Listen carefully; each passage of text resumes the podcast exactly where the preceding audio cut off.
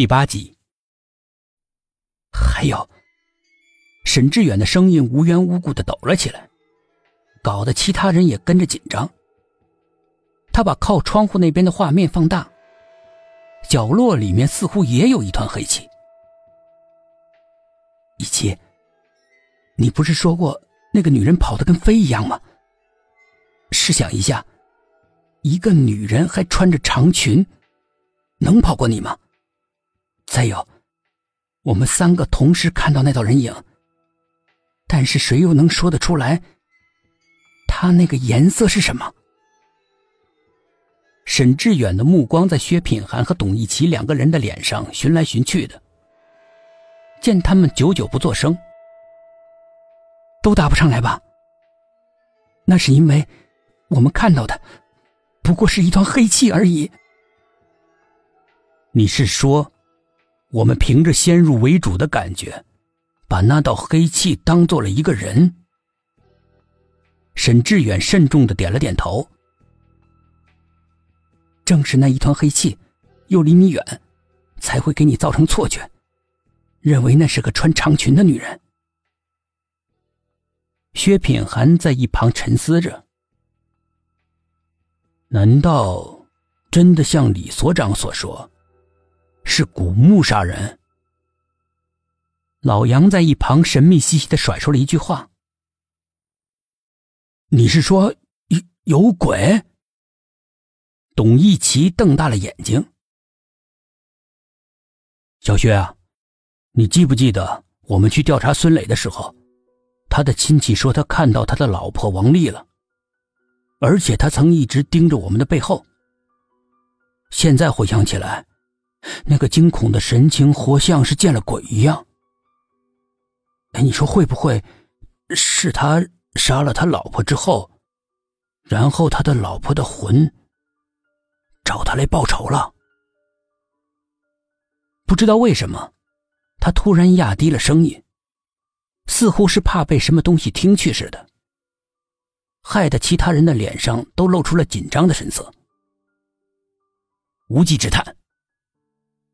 薛品涵打破了屋内诡异的寂静，沉思了一会儿，对沈志远说：“你去把那个新来的叫进来。”我也去。董一奇连忙站起来，跟着沈志远一起出去了。你相信他了？老杨问道。之前可能是我太谨慎了。没过几分钟，三个人进来了。薛品涵看了苏应真一眼。他仍然是板着小脸儿，两只眼睛有点红肿。他的喉咙动了动，终究是没对他说出一个字。然后他转过身，面对着其他人，开会，一个一个说今天的调查情况。啊，我先说。老杨发言道：“我去的那几家呢，没有我认为跟案情有关的线索。”只是有一家引起我的注意了，就是王胜利和于小兰两夫妻。我去的时候呢，他们两个正在吵架，女的嫌男的没用，男的呢说女的给他戴绿帽子，也不管我这个外人在场，吵着吵着他就打了起来。我这里好像有线索。董一奇脸上浮出笑容来，而且还不少。